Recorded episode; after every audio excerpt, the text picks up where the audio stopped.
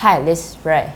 And this is Nikki. Welcome back to the Voice of Jiren. Ray, do you have any pets? Yes, I do. I have a fish.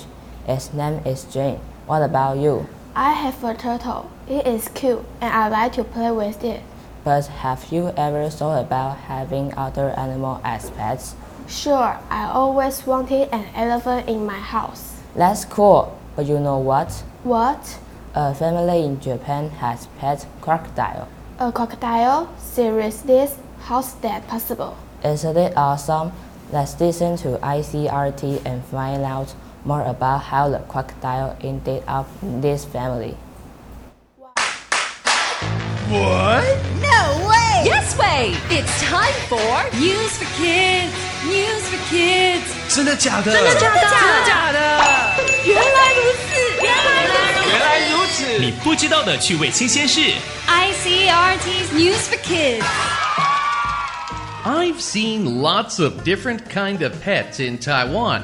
Pet snakes, small pet pigs. One of my friends in Kaohsiung has a pet chicken. But a pet crocodile?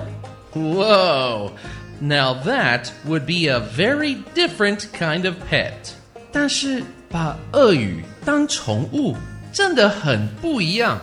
Well, a family in Japan has one. About 40 years ago, a little boy told his daddy, I don't want a dog or a cat. I want a baby crocodile. OK，大概四十年前，有个日本的小男孩要求养鳄鱼，他的爸爸居然答应了。Hmm, would your mom or dad say yes to a crocodile? I don't think so. Anyway, the crocodile grew up and is now more than two meters long. His name is Kemen-san, and he is tame and likes people. 这只鳄鱼现在长大了，超过两公尺长，已经被驯服，而且很喜欢人类。The little boy is now an adult, and he takes the crocodile for walks with a leash, just like a dog. 小男孩现在也是大人了，他会用牵绳带鳄鱼去散步。The family says the pet crocodile is very gentle and doesn't bite. 这家人说这只鳄鱼很温和，不会咬人。Usually, it's not a good idea to have wild animals as pets. Wild animals should stay in the wild. 其实野生动物不应该被当作宠物。But this happened 40 years ago. Maybe people back then didn't think the same way we do today. Well, at least this family in Japan is happy, and the pet crocodile seems happy too. Vocabulary 带鳄鱼出门散步肯定会吸引很多注意。 Walk 走路或是散步。It's cherry blossom season，现在是樱花季。Let's take a walk in the park。我们去公园里散散步吧。 Okay, I enjoy walking. 好啊，我喜欢走路。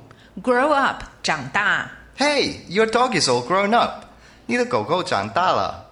He was just a puppy last year. 去年他还只是小狗呢。 Yeah, he grows really fast. 是啊，它真的长很快。 in the wild，在野外。There are only a few black bears in the wild now. 现在只剩几头黑熊在野外了。What about sika deer? Are there more of them in the wild? 梅花鹿呢？野生的梅花鹿比较多吗？I think so. are gentle animals. 鹿是温和的动物。That's not true. 不见得。A deer in Nara, Japan, bit me. 一头日本奈良的鹿就咬了我。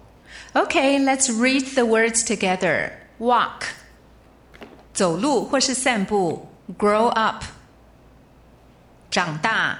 In the wild 在野外。Gentle 温和的。 Wow, that's incredible. I never know people can live with crocodiles. Well, normally this is impossible.